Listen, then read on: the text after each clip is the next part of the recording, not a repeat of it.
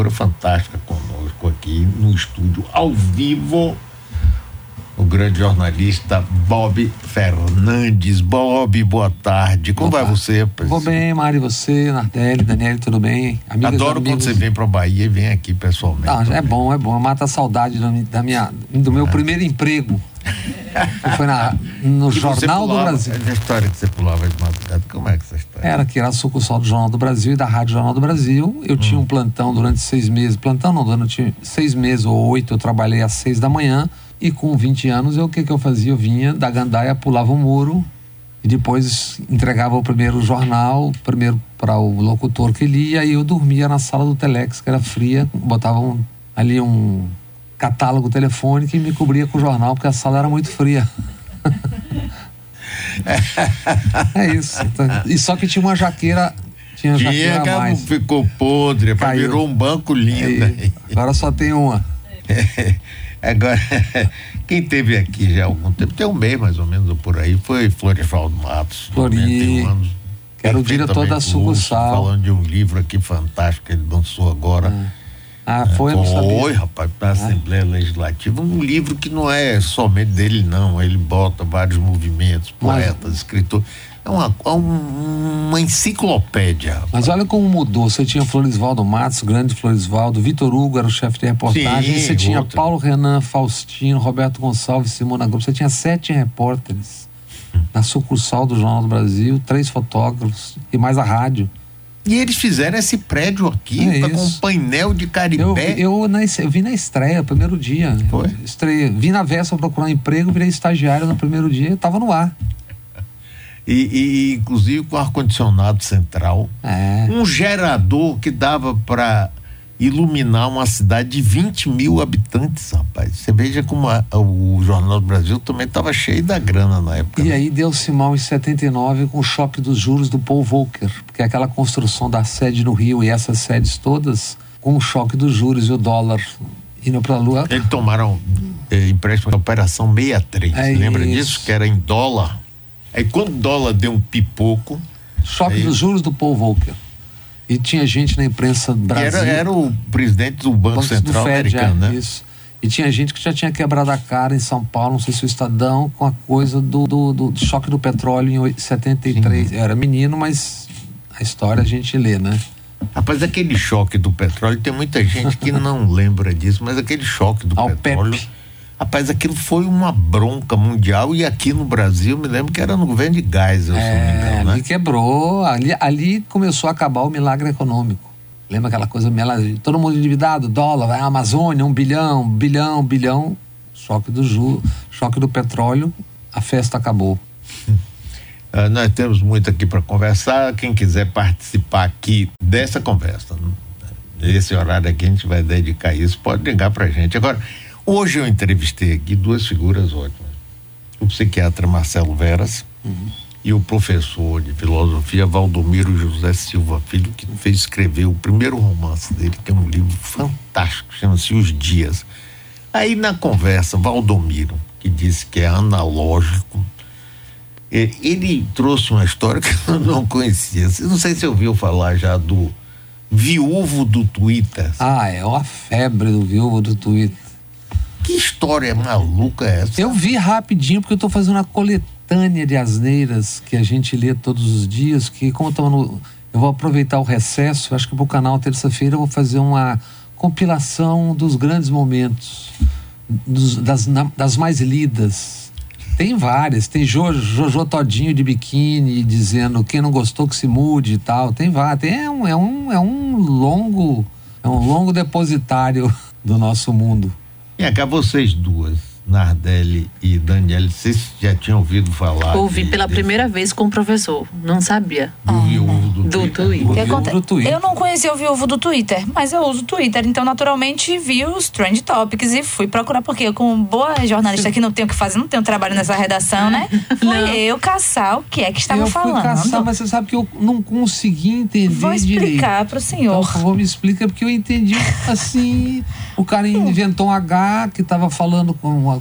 Já, a viúva estava morta, mas ele tinha uma namorada. De fato, ele era um viúvo. se notabilizou em escrever cartas, Cartas de amor para para- falecida, para decujos.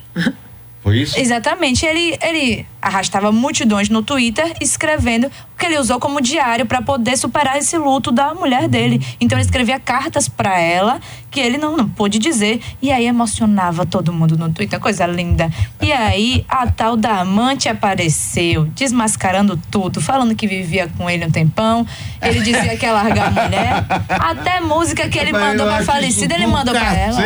Coisas do futebol. Mas, ó, foi um psicanalista que veio aqui, foi isso? Foi. Mas, gente, o, o lu- inclusive uma coisa que é conhecida, o luto se vive de várias maneiras. Pois. É, é que é tudo tão. É que tudo vira. Tudo vira clique. Clique. Rapaz, é, tá um mundo maravilhoso. Eu acho isso ótimo. É, mas- o melhor são as, as pessoas se sentindo. Me engana, ele me enganou, eu me emocionei com as coisas que ele escreveu, como se tudo que ele vê no Instagram fosse verdade. E o que, que a pessoa tem a ver com o viúvo do É isso, gente, meu Deus. Esse, quem se emocionou, não porque que. É ótimo, ganhou, ganhou alguns minutos É, de emoção. na vida, que bom. Perfeito. Ainda tá reclamando, pô. Rapaz, o Bob, eu achei esse negócio do grande cacete, rapaz, que maravilha. Mas olha, isso tem a ver com temas que depois a gente vai tratar aqui. Tá, vamos agora. Tem uma outra coisa desse, desse mundo doido que eu acho maravilhoso. Parece que teve o lançamento de um filme sobre Barbie. Ah, cor de rosa. Isso. É, e aí cor-de-rosa. uma criatura foi lá vender, ou dar a carajé cor-de-rosa, a carajé com anilina, o pessoal disse que é uma merda. É, não, rapaz, Vi essa na capa de algum lugar outra também. Uma coisa meio. Na verdade, meio vinho, né? O- Não ficou É. meio cor de rosa. A cara já é com anilina, É. é, é, Aproveitando a onda, né? é o que tava faltando, né? Mas vamos agora tratar de coisa séria. Bob, diga aí o que, que a gente tem. Não, eu vou começar por uma coisa que tem a ver. Já que nós estamos falando aqui da estupidificação, que no fundo é isso, né? Isso é estupidificação. Não é? Isso é coisa do mundo, mas do Brasil, né? É, aquela cena do aeroporto de Roma, aquilo ali é o auge da, da imbecilização de uma porção do Brasil. Porque como é que uma pessoa imagina que você vai atacar o ministro do Supremo Tribunal, dar um tapa na cara do filho e não vai acontecer nada? Quer dizer, você teve depois do 8 de janeiro 1.400 presos. 250 ainda estão presos. Como é que a pessoa supõe que ela vai xingar, tá, tá, tá. Ah, não, mas tem versões divergentes. É óbvio que se o governo se o governo está dizendo, Padilha disse, o Dino disse, que as imagens mostram que houve uma agressão, tá, tá, tá, tá, o resto é a defesa do sujeito. Mas como é que alguém imagina que vai dizer e dar tapa na cara e não vai acontecer nada? Quer dizer, e não é. É gente que lê minimamente, sabe. Aquilo ali é um exemplo muito claro. Aí eu queria lembrar uma coisa dessa violência instigada de rede que as pessoas. Tipo, Aí é uma brincadeira, o viúvo do Twitter e tal, mas as coisas. Manteiga estava com a mulher dele, doente, tratando um No câncer. Einstein, foi? Antes dela falecer, Isso, no Einstein, lembrado. foi agredido.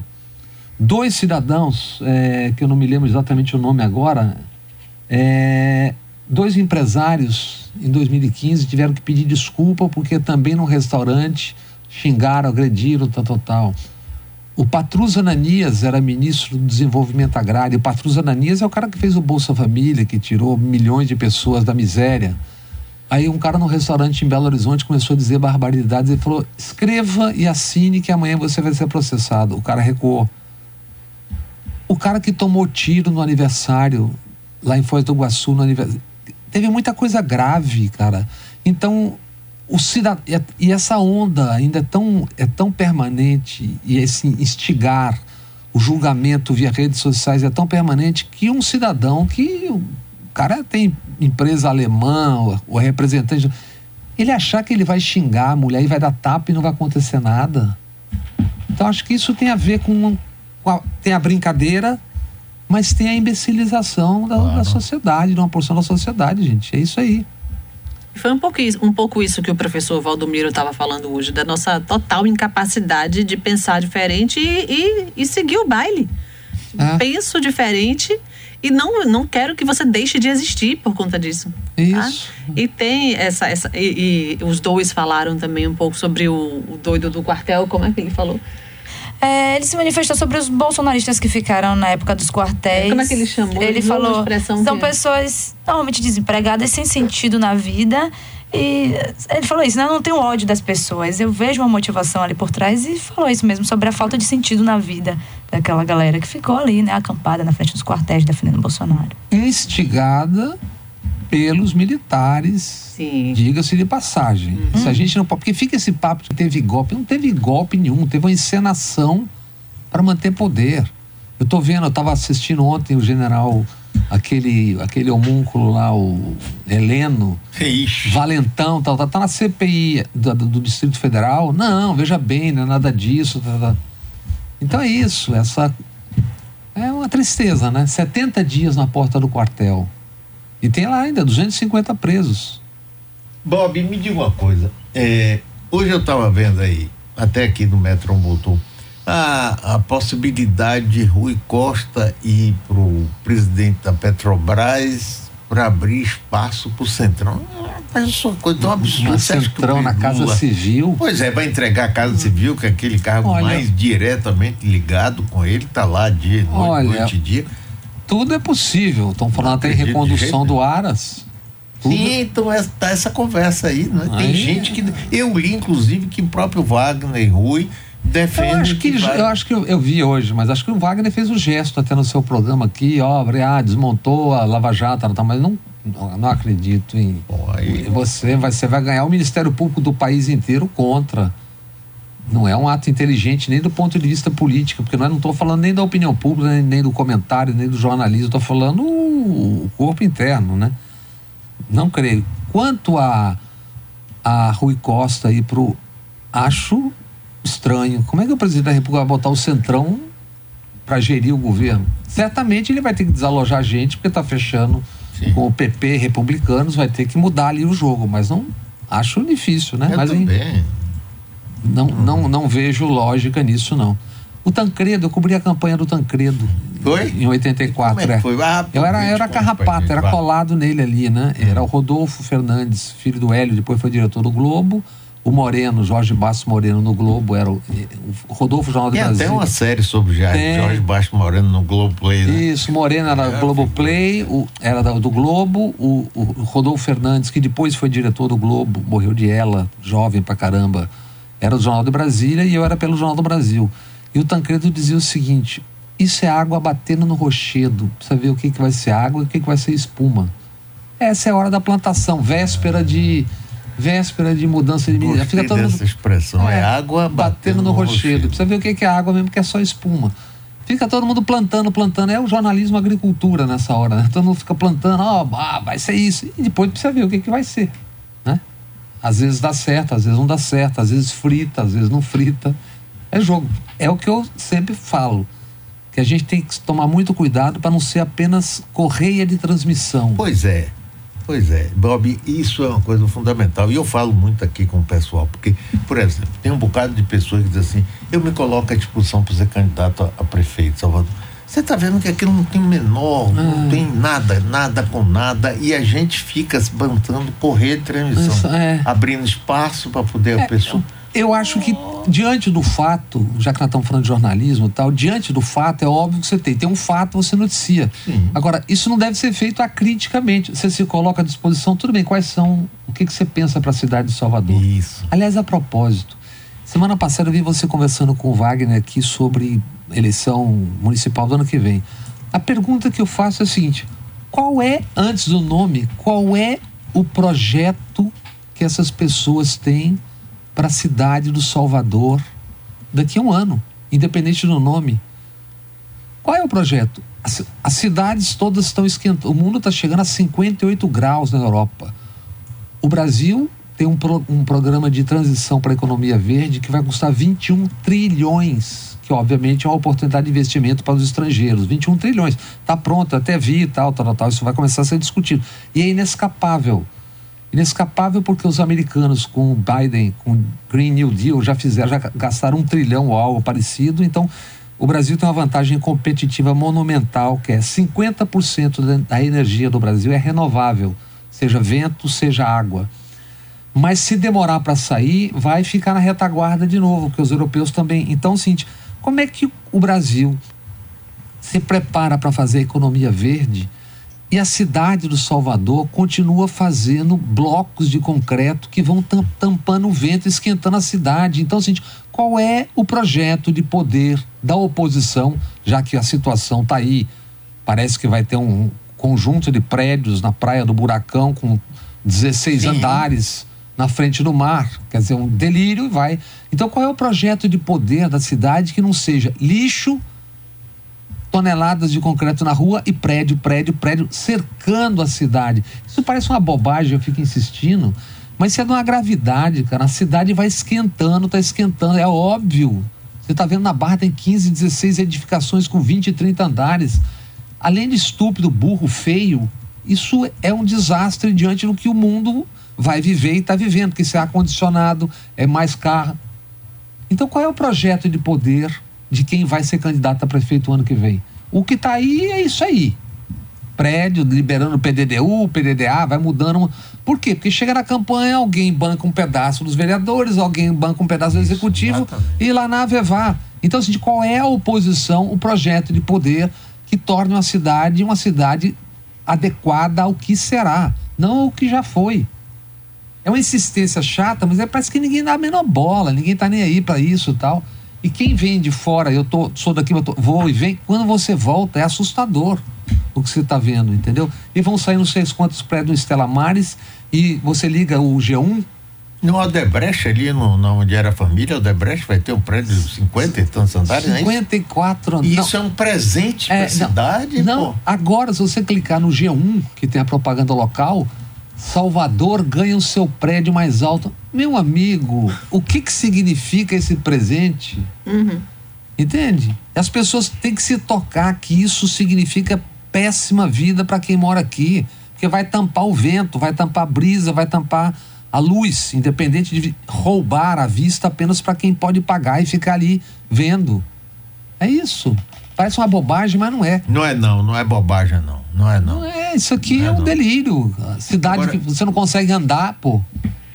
Não Hoje mesmo um ouvinte, não foi Mário, mandou uma série de fotos de uma praça dele, da, de onde ele, onde ele mora, mostrando as árvores enormes, as copas, sabe? A sombra. Toda e depois tirou cortado, tudo, foi... parecia um deserto. Tipo assim, uhum. árido, era concreto. Aqui, Puridade colocou.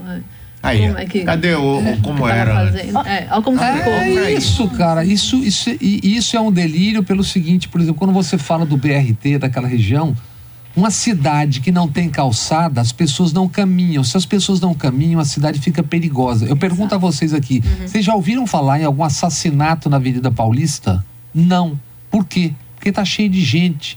E quando está cheio de gente, tem polícia. O Santo Antônio, por exemplo, agora está cheia de gente de noite, por quê? Porque tem polícia, depois da agressão aos argentinos, se eu não me engano, aos canadenses, alguém lembra que teve uma agressão? O que não resolveu ainda é o tal do Marujada.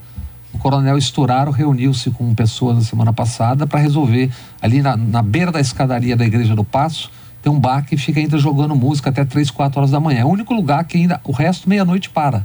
Isso ainda falta resolver. Mas é isso.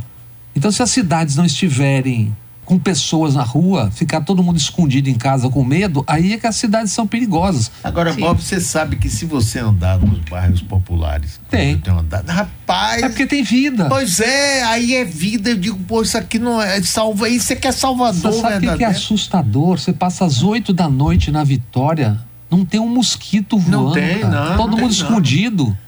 Então o que, que adianta você ter suas casamatas, etc., ali virada para o mar lindo e você não consegue atravessar a rua porque todo mundo com medo? Uhum. Então é isso que é o, o que, que é o urbano. Então essa predialização da cidade, isso é uma estupidez. E não é possível que numa campanha do ano que vem, ou desde já, os candidatos não discutam isso. Vai liberando, liberando, liberando, liberando, meia dúzia comendo e a cidade se lascando. Pois é, rapaz. Não, isso é absolutamente verdadeiro e, e pior, rapaz, é que vai passando. Eu me pergunto o seguinte: eu, eu sei que poder não é uma coisa que eu tenho poder. Poder é uma construção. Então eu não imagino qual seja a dificuldade, mas o que o Ministério Público. Como é que é possível fazer, fazer 42 andares atrás da Igreja da Vitória? Como é que foi feito aquilo? Qual é a história daquilo? Como é que faz três torres onde era o Salvador Praia Hotel? Como é que vai fazer 54 andares? Quer dizer, ah, porque a lei foi aprovada. Tudo bem, mas tem lei que você contesta no Supremo, você contesta no, no Tribunal. Ou vale tudo? É. Já estão fazendo sua campanha para prefeito aqui no YouTube. Bob para prefeito. Não consigo cuidar dos meus sapatos, que dirá numa cidade de, de Rapaz, você sabe que inclusive existe na justiça uma ação direta de inconstitucionalidade apresentada pelo Ministério Público a respeito de uma decisão da Câmara Municipal que modifica a utilização dos chamados transcons. Que é aquele negócio que você paga, sobe mais, tá? Isso. Aí o prefeito Bruno Reis, ele mesmo, foi contra e tem até um vídeo dele no ano passado ele dizendo que não ia permitir a volta da máfia dos trancões. Eu não sei a quem ele se referiu. Mas pela lei em vigor hoje, uhum. quem tem um transcom, porque antigamente era para pagar impostos. Agora pode pagar impostos, pode comprar os terrenos, a prefeitura está fazendo um pregão para vários terrenos que eu acho justo, porque não serve para prefeitura, não vai usar para nada, nada, nada. Mas você pode com o Transcom. E tem gente aí com bilhões, milhões de, de em, em crédito transconto. O prefeito mesmo tem, eu estava vendo um vídeo dele dizendo não vai permitir, é máfia dos transcontos, eu quero ver agora se é, não vai permitir, vai, como é que é? é? Independente do transcom, e até aliás tem aquela coisa de que você, se o seu imóvel está deteriorado, eu, ali no, no, no, no, buracão mesmo, as casas, você vê do prédio em frente, elas estão com o telhado vazando água. Casas de grande qualidade que, que significa? Parece que deixam deteriorar, porque aí você, se você investir, você tem ganha a quantidade. É, você pode ter mais, mais altura no fazer ah, sim, é, mas é o chamado é, solo é, adicional. É, mas pô, ou seja, seja o é. Transcom, os Constran, o que é tudo gandaia, cara. Vai liberando, liberando, liberando, é isso. A cidade tá virando um paleteiro, gente. Eu sei, Bob, agora ninguém fala, a gente fala, você fala, eu falo, a gente fica de chato, desagradável. É, mas é, é, é, é função nossa ser chato, não faz mal. Deixa, é. é chato. Mas as pessoas vão se tocar, não está quente a cidade, não está esquentando, não estão sentindo muito, mais calor. Muito, então, muito, pô, claro que tá. É óbvio, se você tapa o vento, pô. É aquele negócio mesmo de Ondina que você falou da tal Moura de B. Três torres ali, 20. Rapaz, horríveis e tapam completa. É uma muralha, rapaz, que botam ali. Eu pergunto, eu sei que deve ser difícil para o Ministério Público e a construção de poder é muito grande, mas não é possível que isso continue assim, gente. E as pessoas fiquem assistindo. O que me incomoda muito nessas gestões atuais é um. É, o, a forma como se impõe tudo. Ah, mas a gente vai cortar a linha de ônibus sem avisar, sem perguntar para vocês se vocês acham melhor, porque o novo jeito é a integração. É, é isso que tem que ser, é a modernidade. Mas e os idosos? Se você vê ali um circuito que são feito por idosos, que não tem condição de como eu faço aqui, que pego um ônibus, corto um viaduto todo para pegar outro ônibus ali, que é rápido, concordo. Mas não houve a cidade. E quando se pergunta, é impositivo. Vocês vão ter que aceitar. Você sente Como é que alguém atravessa de um lado para o outro quando em boa parte daquele BRT, cara? Se não tem calçada e só tem uma passarela na casa do chapéu, a pessoa fica ilhada, a pessoa mais velha ou a, ou a pessoa, ela fica ilhada, você fica prisioneiro da sua casa, cara. É isso. Mas é isso. Pois é. Vamos para o nacional. Você tá. Olha, eu acho que teve um, tem uma excelente jornalista, excelente repórter, a Mônica Bergamo, que fez uma, uma, uma, entrevista que eu acho, considero muito importante com o Haddad, que saiu essa entrevista ontem. Por que, que eu considero importante? Mas não foi aquela que ele toca violão, não. Né? Não, não. Foi ontem, uma, é uma entrevista importante pelo seguinte, o Haddad, nessa história da reforma tributária e do aquela coisa horrorosa chamada arcabouço, aquele nome horroroso, que no, ar, ele criou ruídos à sua esquerda e ganhou a. Isso para usar o clichê esquerda-direita. Ganhou a sua direita. Ele tinha 10% de avaliação positiva do mercado financeiro e a, a, pesquisa Quest, depois dessas duas votações, ele deu um salto para 65%. Eu acho que agora ele está fazendo um movimento inverso. Agora ele vai ganhar simpatias no clichê à esquerda e vai perder e vai ter que enfrentar a paulada à direita. Por quê? É, ele está sugerindo, entre outras coisas, que eu acho que são coisas caríssimas a, a, ao, ao, capital, né? Mudanças, por exemplo, dividendos. Quem tem dinheiro o Brasil é um dos únicos países do, do mundo que você não tem imposto sobre dividendos. Então vai passar, ou ele pretende que passe a ter. É, da mesma forma, quem tem dinheiro fora e que passa para os descendentes sem pagar imposto de renda. Então, isso é uma coisa que vai ser difícil de mexer. Então, ele está anunciando por onde ele pretende caminhar. Por quê? Porque poder fechar as contas, o governo vai ter que arrecadar mais e como diz que não vai ter mais imposto, vai ter que tirar das chamadas grandes fortunas. E realmente não tem sentido você ter dinheiro aplicado, quem tem dinheiro aplicado, muito dinheiro aplicado, você não pagar imposto sobre o que isso gera. Claro. Isso não, só tem um outro lugar no mundo, que acho que é a Moldávia, que é parecido. E isso, do ponto de vista objetivo, que é importante, eu acho que ele está anunciando qual é a próxima batalha. Então, do ponto de vista de informação. E do ponto de vista da fala, eu achei interessante também, porque ele vai apanhar também por isso, mas é legal que alguém, na altura de um ministro da Fazenda, diga o que foi dito. Que foi: o Brasil é um país truculento. A, nossa, a natureza da nossa sociedade é violenta, isso. embora isso nem seja, seja admitido e verbalizado.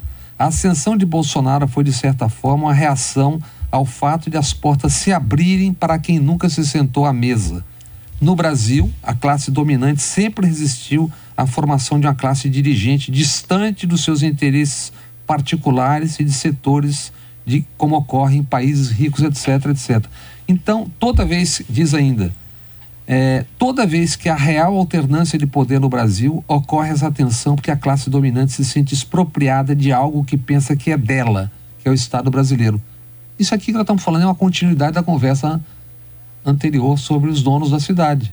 É isso. Então acho interessante que ele gaste fichas para conversar politicamente. Porque não é só a medida que é importante a gente saber, jornalista e pessoa, quem tem grana, quem não tem, como é que vai ser. É a conversa do ponto de vista político, de por que, que eu estou fazendo isso? Por que, que nós vamos fazer isso? Precisa ser explicado por que, que nós vamos fazer. Elas vão fazer porque 1% das pessoas tem 50% das terras e seis cidadãos do Brasil têm o igual o mesmo que 100 milhões de pessoas. Então, não é razoável. É isso. Agora, você sabe que é, Haddad, inclusive, sofre muito fogo amigo. Claro. Aqui, eu não sei se você reparou nessa conversa que eu tive aqui com Wagner, muito sutil, porque Wagner é muito habilidoso. Eu, quando elogiei a postura de Haddad na costura para aprovar uhum. as coisas no Congresso, e aí deu um jeito de é, desdizer. É, a gente conversou isso um pouquinho semana é. passada, porque teve, aspas, um ruído na campanha Sim, presidencial. de busca do apoio do União Brasil e troca, ACM Neto. Em troca de não haver a candidatura do PT na Bahia. Como houve esse, aspas, ruído, certamente você tem aí. Você acha que, por exemplo, Rui Costa, o pessoal falou que ele deu um chá de cadeira de 40 minutos, enquanto a, a, a Haddad passa por aí, também é possível, né? Que Rui deve ter ficado muito chateado um chá de quando cadeira, era governador. E Haddad. Ministro? Sim, rapaz foi um. Bem, o dinheiro sai, o dinheiro lá, sai da fazenda, né? Então. É, não, não se é depois é Rui foi lá e conversou com ele, desfez o, o mal entendido. Não sei, acho que Rui não fez de propósito, mas acho que são, aí já né? são chamados power games, né? Já é todo mundo de olho no, no futuro ainda muito longevo, mas todo mundo já está pensando tal. Mas é por isso que Lula foi logo dizendo que pode ser candidato. Ah, né? Pode ser candidato para segurar a boiada no, no curral, né? Senão todo mundo já sai atropelando. Já basta. Agora você não pensa, por exemplo, em fazer um curso de jornalismo online? Você podia entender, é, é, ensinar muita gente com oh, sua experiência. Não, falando sério. Não é para ele bajular. Não, tem muita gente que tem muita disso. gente que faz curso. O problema do curso é que sabe o que, que é, Mara? É que ele tem que ser organizado. E o meu tempo, infelizmente, realmente, cara, você fazer um canal tem o Eliano Jorge, que é daqui, que é um produtor, jornalista, mas trabalhando muito como produtor e como repórter, às vezes, me ajudando num monte de coisa, e tem um editor. Então você fazer dois programas por semana. A gente está fazendo da sexta com o Jânio, contigo, que é uma hora. Você fazer, ainda tem as entrevistas para TV. É muita coisa. Então, de vez em quando alguém me liga, ah, vamos fazer fizer... um curso. Eu falar, ah, organize e que eu. Tá, e se eu fizer infraestrutura, você topa fazer? Ah, se você tiver infraestrutura, eu faço, não tem problema nenhum. Mas não, não, não eu tô falando sério. Não, mas é o seguinte, rapaz. O, o, jornalismo precisa de conhecimentos como o seu tipo de ação sua, de trabalho, experiência.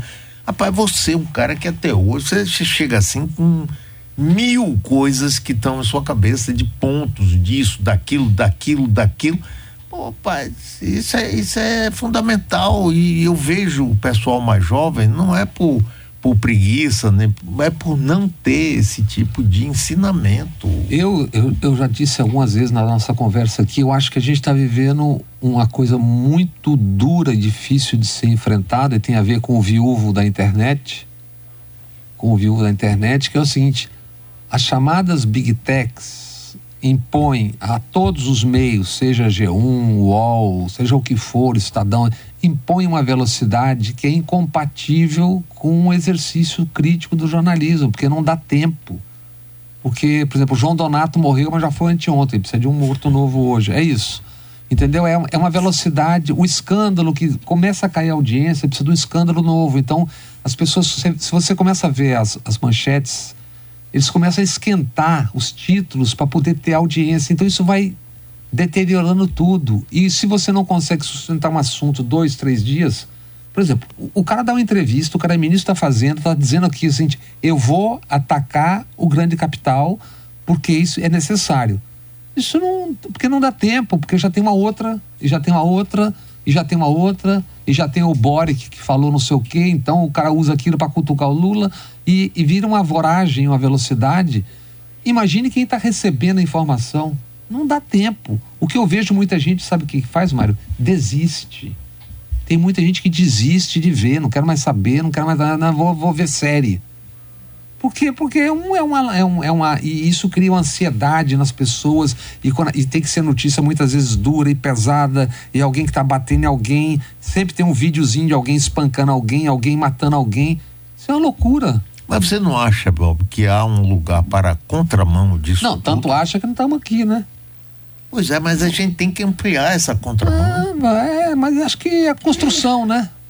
Tudo é uma é. construção. E vocês aí, o que, que Eu tava me lembrando daquele filme Não Olhe para Cima. É Não Olhe é, para Cima. Isso. E tipo, gente, vocês não estão percebendo o que que tá acontecendo. É. E todo mundo seguindo a vida, fazendo meme, fazendo graça, como se, como se o óbvio não tivesse na cara, até porque a gente tem é, asteroides caindo na cabeça da gente todo santo dia, que se a gente for olhar para cima, tipo, ah, quer saber? Eu vou falar do viúvo do Twitter, que é pelo menos me dá uma emoção. Um assunto tão óbvio quanto a essa questão militar, se ficou, se ficaram 70 dias na porta dos quartéis, é porque aquilo interessava aos militares. Portanto, a responsabilidade disso tudo é dos militares. Ponto.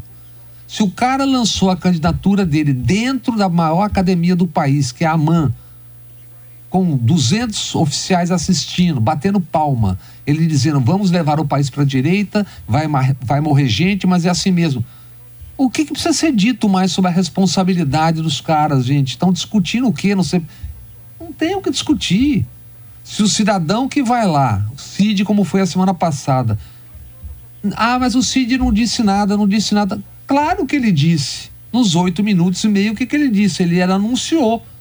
Quem escolhe o ajudante de ordem, os ajudantes de ordem da, são os militares. É o único cargo que o presidente da República.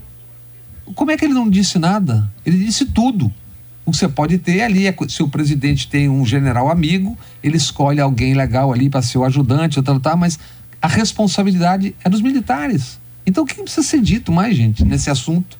Mas não adianta, porque tem uma barreira tão grande de construção, de lógica, de informação que. Mas eu acredito na contramão.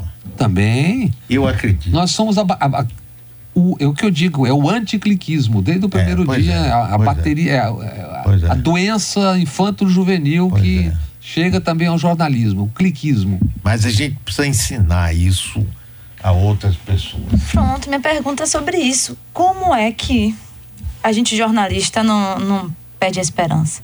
Porque quando a gente olha, assim, a gente vai olhar o nosso auge. Ah, eu vou trabalhar numa grande emissora e tal e tal. E aí vem linha editorial por cima. Você, o que se considera nas faculdades de jornalismo hoje é você ir para Globo. Você vai para Globo, para ser ali um, um, agente do que a, dos interesses que a Globo vai oferecer. Aí você tem o ICL Notícias que a, a gente citou isso hoje, né? É, sofre tem, tem sofrido é, é, perseguição por causa da reportagem de Arthur Lira, da Intercept esses dias também por causa de uma série de reportagens de lei de alienação parental. Então a gente tenta ir na contramão, mas ao mesmo tempo a gente é bombardeado o tempo todo por causa do poder da imprensa, que a gente não pode esquecer. Como, como é que é mas, ir nessa Daniele, contramão, a gente está bem no início assim, eu falo. Daniela, a gente está falando disso, mas só para lembrar o seguinte: quando eu trabalhava aqui na Rádio Jornal do Brasil, também não podia, entendeu? É, você tem as regras, inclusive não escritas, dentro das empresas de comunicação. Quando eu vejo discutindo, ah, mas a regulamentação seria censura. Qualquer foca, que é como a gente chama o principiante no jornalismo, sabe que quem censura quando quer é o dono. Qual é a notícia que você tem do Estado censurando alguma coisa ultimamente? É uma outra, né? Então quem censura é o dono. Só que você vê, por exemplo, na Globo, que você citou, tem gente fazendo jornalismo. O Caco Barcelos faz jornalismo bem. Naquele Pingo nos Is tem gente fazendo, o Guedes, tem o, o, o Marcelo Lins, a Andréa da. Entendeu? Tudo são duas coisas. Uma coisa é o modelo brasileiro que não tem regulamentação e, portanto, sufoca porque não tem pluralidade. Porque não é controlar a informação, a regulamentação é criar espaço econômico que permita pluralidade, como Isso. em qualquer setor da economia. Isso. Não é dizer o que, que você tem dizer, o que, que você não tem. Mas tem gente, e sempre teve dentro dessa, mesmo na ditadura, e mesmo depois, que faz o que tem que ser feito. Agora, primeiro, precisa saber se você tem condições pessoais e familiares de fazer. Você tem oito filhos, você vai ter que fazer, jogar o jogo. Uhum. E segundo, se você tem apetite para criar o seu caminho. Tem que criar, cada um cria o seu caminho. É muito mais cômodo você estar tá em outro lugar ali, tratar, tá, tá, CLT, tratar, do que você estar tá brigando o tempo todo para construir.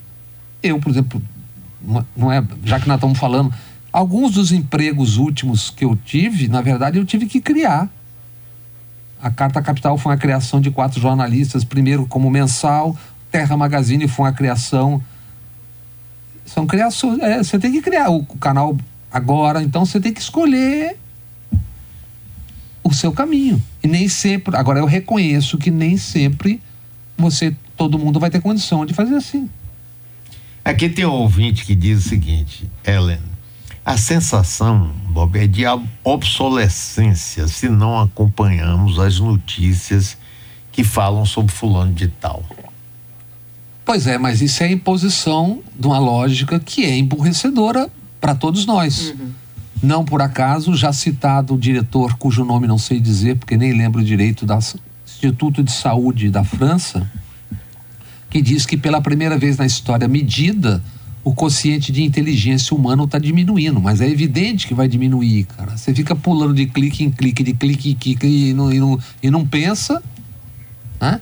Então você não quer ficar por fora, então você fica ali consumindo aquele negócio ali e tal, para poder de noite, quando sair, conversar sobre o viúvo do Twitter. É, é de lascar, né? Agora tem outro ouvinte aqui, Robson.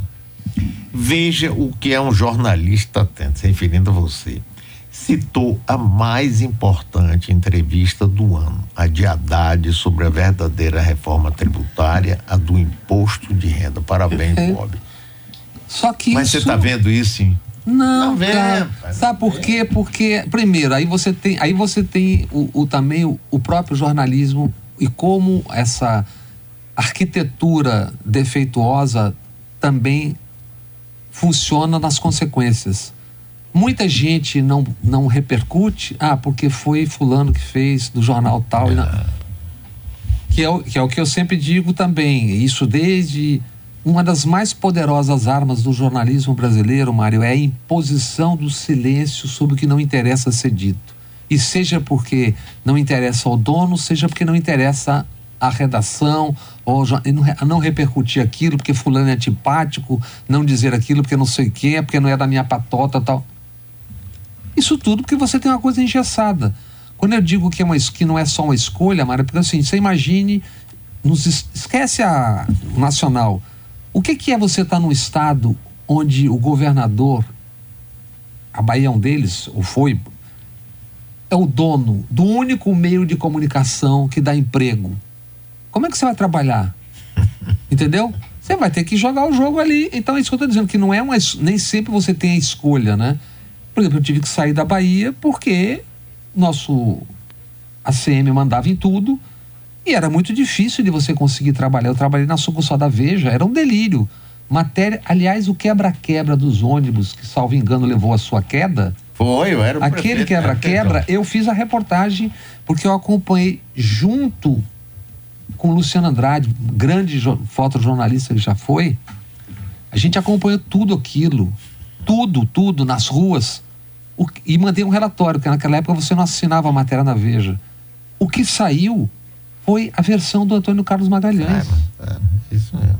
Da mesma forma, a greve da PM, que eu vi nascer, Sim. até que o coronel Otto Freitas de Aguiar me pediu como testemunha de sendo Ele foi, inclusive, diretor do Detran. Coisa, bem isso, dele, exatamente. Ele, e o que saiu foi a versão. Apesar de você mandar ali aquela coisa correta, tal, tal, tal, o que saiu foi a versão do ACM. Ele ditava pelo telefone e tal. Então. E aí você faz o seguinte: ou você desiste ou você segue.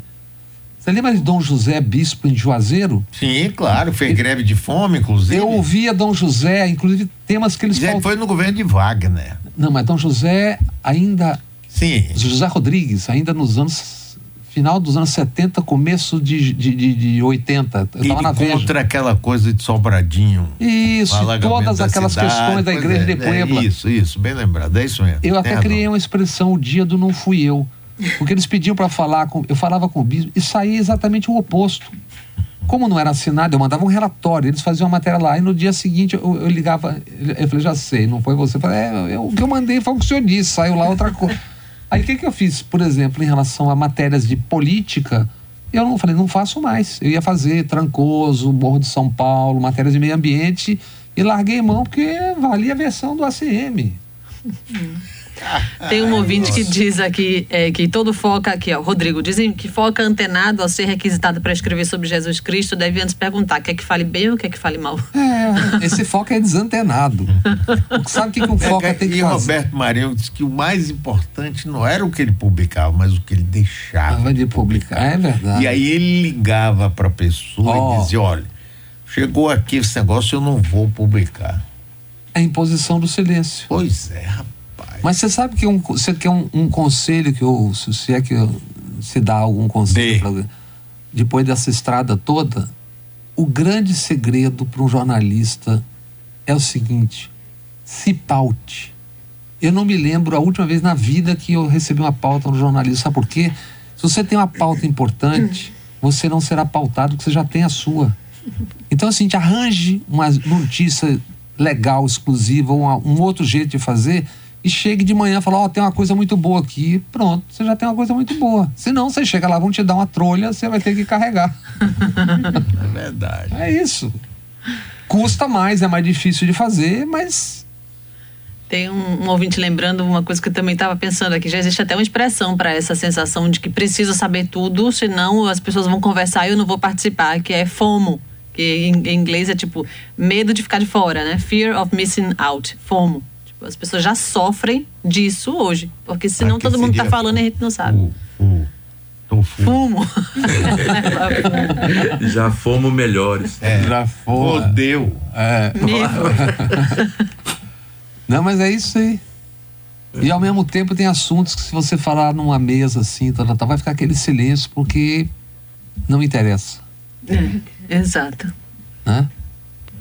Agora, saindo um pouco, assim, de visões pessimistas, eu queria que você falasse um pouco, Bob, como é que tem sido a experiência com o seu canal, Bob Fernandes, no YouTube? Porque, assim, a gente aqui já é quase uma TV nesse sentido, mudou muita coisa. Quando eu cheguei aqui já era YouTube. Mas de lá para cá já mudou absolutamente a forma como a galera consome YouTube. Outro dia, tava conversando até com o Mário sobre como nos outros lugares, nos outros estados, por exemplo, São Paulo, você tem, você tem lives com 100 mil pessoas assistindo tranquilamente agora ao meio-dia.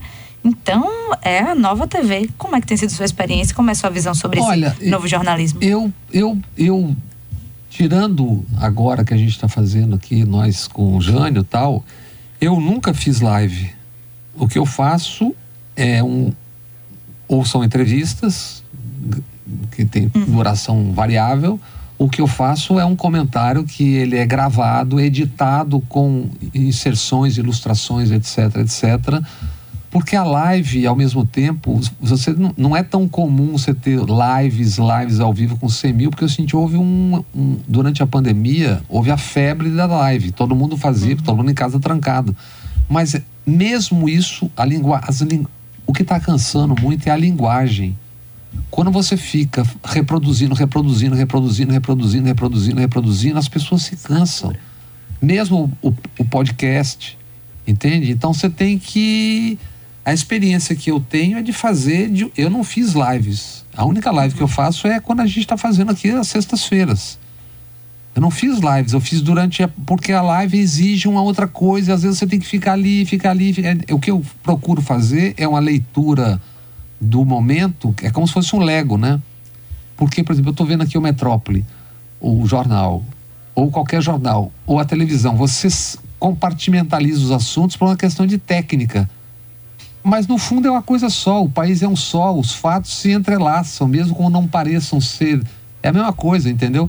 Então eu acho para mim é mais útil fazer assim e as pessoas e tem tanta informação que as pessoas não conseguem consumir tudo. Exatamente o que eu, o que eu tento fazer é um, a montagem do mosaico que dê sentido um pouquinho mais a tudo que a gente está vendo, que é um delírio que a gente não consegue parar de não tem nem tempo de entender tudo, né? A live é uma outra coisa, mas a live eu acho que tem um limite. Eu também acho. Acho que ela tem um limite. Ela, ela ela pode cansar, né? Ela foi muito útil daquela forma durante a pandemia. Porque estava todo mundo trancado em casa, tal, tal, né? Agora, tudo depende da temperatura, né? Por exemplo, o Lula está fazendo uma live toda segunda-feira de manhã, se não me engano, é segunda-feira com o Showa. Não sei. Tem um programa. É, as pessoas não, não é difícil parar. É difícil você parar o tempo todo. É muito difícil. É difícil. Isso é, eu... Mas olha, vamos fazer aqui um, um giro de notícias somente para a gente saber se tem alguma coisa nova. E aqui Luciana, não, Ivonete diz, a CM não valia uma paçoca na Rapaz, essa é de lascar. Maravilhoso. Não é à toa que o apelido dele era Malvadeza. paçoca na Você sabe essa história de Malvadeza? Tinha esse apelido aqui, mas Sim, era Toninho muito... Malvadeza e depois o Toninho Ternura. É, pra... mas era muito restrito, não se falava muito.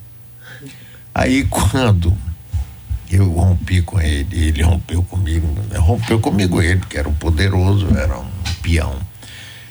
E aí, passado algum tempo, eu encontrei com Golberido Couto e Silva, que era um centro inteligentíssimo, ah, era uma conversa interessantíssima, né? Aí eu cheguei e disse, general, o senhor sabe que a CM sacaneia o senhor chamando de Genedal, porque era da, da Química, química. ele ah. foi presidente da, da Química e Daí ele veio instalar aqui no Centro Industrial. Já tu conheceu Elmo Cerejo, que era superintendente do CIA, uma figura ótima, e depois acabou fazendo Elmo governador de Brasília. Aí eu cheguei, o senhor sabe que Antônio Carlos fica chamando o senhor de Genedal. Disse, é, e você sabe qual é o apelido dele? Ele disse, não, Tunil Malvadeza. Ah, rapaz, ele adorou e aí espalhou Aí Antônio Carlos, passado algum tempo, ele passou um fim de semana no César Parque, lá do Rio de Janeiro, com vários jornalistas, inclusive é, Miriam Leitão e vários outros, saiu um livro. Ele disse: aquilo foi Mário Kertz.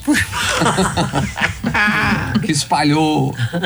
Mas vamos girar aí, vamos embora. Mais uma coisinha antes, depois. Essa coisa, Daniela, que você fala da live é que as pessoas se enganam. É, pode ser uma coisa gravada, eles chamam tudo de live, uhum, na verdade. É. Eu, não, eu, eu, não, eu, sou, é, eu é, o, o, YouTube é maravilhoso. Agora, a live, ditamente, que é você falar na hora uhum. ali ao vivo, sem corte, sem nada, não é Sim. tão mais comum assim. O que eu falo é, por exemplo, o YouTube agora, por exemplo, tem uma aba ao vivo, abri aqui agora, onde até programas como o nosso, que é na rádio, são transmitidos paralelamente. Então, você tem o jogo aberto na Band, por exemplo, ele é transmitido paralelamente no YouTube. Aí eu abro aqui, basicamente dando uma volta, tem 319 mil assistindo agora. O jogo aberto pelo YouTube também, fora onde. Da, da Band. Da Band. Porque as televisões onde... não conseguirão existir como tal é daqui isso. a três anos, porque não tem como. Eles nunca quiseram a regulamentação. Só que você não tem como competir com Google, Netflix, então eles estão é, todos rumando. Pode, né? É o é. G1, o Globo, tá, tá, tá, é o quê? É, é, a televisão indo para um outro caminho. Aí uma outra. Isso, é, é, é isso. Aí está falando dos grandes meios. É. Que, que eu queria dizer assim, de o acesso que você tem de chegar em vários lugares, né? Com o YouTube, por exemplo, que você pode ver no mundo todo, não precisa é. sair na cadeia do Estado. Então, essa experiência é nesse sentido, assim, do, do ah, YouTube, de estar tá fazendo é. essa plataforma. É. Acabarão, acabaremos todos no Irajá.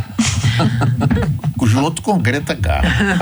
Quem diria, acabou Quem diria? no Irajá, né? Bora, Giro? Vamos. Giro de notícias. Agilidade na informação. Dois celulares e três computadores foram apreendidos em endereços ligados a Andréa Mantovani e Roberto Mantovani Filho, o casal suspeito de hostilizar o ministro do STF, Alexandre de Moraes, e sua família no aeroporto de Roma, na Itália. Todo o material apreendido vai ser enviado para a Polícia Federal em Brasília. O pedido da PF foi expedido pela presidente do STF, Rosa Weber. O Ministério Público da Bahia denunciou o vereador de Barra da Estiva, Valdinei da Silva Caires, por feminicídio agravado por motivo fútil e impossibilidade de defesa da vítima. A denúncia foi feita no último dia 12, mas só foi divulgada pelo órgão ontem. Valdinei Pires foi preso em junho pelo desaparecimento de Beatriz Pires da Silva, de 25 anos, vista pela última vez no dia 13 de janeiro. Na data do desaparecimento, Beatriz estava grávida de seis meses. Ela deixou um filho de dois anos. E aos 89 anos morreu o ex-zagueiro do Bahia, Henricão. Ele foi campeão brasileiro pelo time em 1959. O clube, o clube desculpe, divulgou a morte do ídolo nesta quarta-feira, mas o falecimento ocorreu no último domingo. Henricão esteve no Bahia durante 11 temporadas e disputou 590 jogos, chegando a duas finais nacionais e conquistando seis títulos baianos. Muito bem, muito bem. Bob, estamos chegando no fim. Rapaz, você sabe Já? que conversar com você ah. é rápido, né? Você vê você, como é? É papo de boteco, é rápido. É, pois é. Sem cerveja. Mas sexta-feira a gente tá aqui de novo. Essa vai ser complicado. É? É. É. Por quê? Porque você tinha combinado na quarta. Lembra que a gente. É, eu sei, mas e, não conseguimos, né? E, é, mas depois eu te explico. a gente Valeu, Bob. Bob, é sempre muito bom estar com você, viu? Prazer. Você nos ajuda muito, muito, muito. Eu aprendo tanto com você, espero que o pessoal todo também. Prazer, Daniele, Nardelli, Mário e as amigas e os amigos. Voltaríamos na outra semana, então, com esperamos com o Jânio já Isso. em plena forma. Com certeza.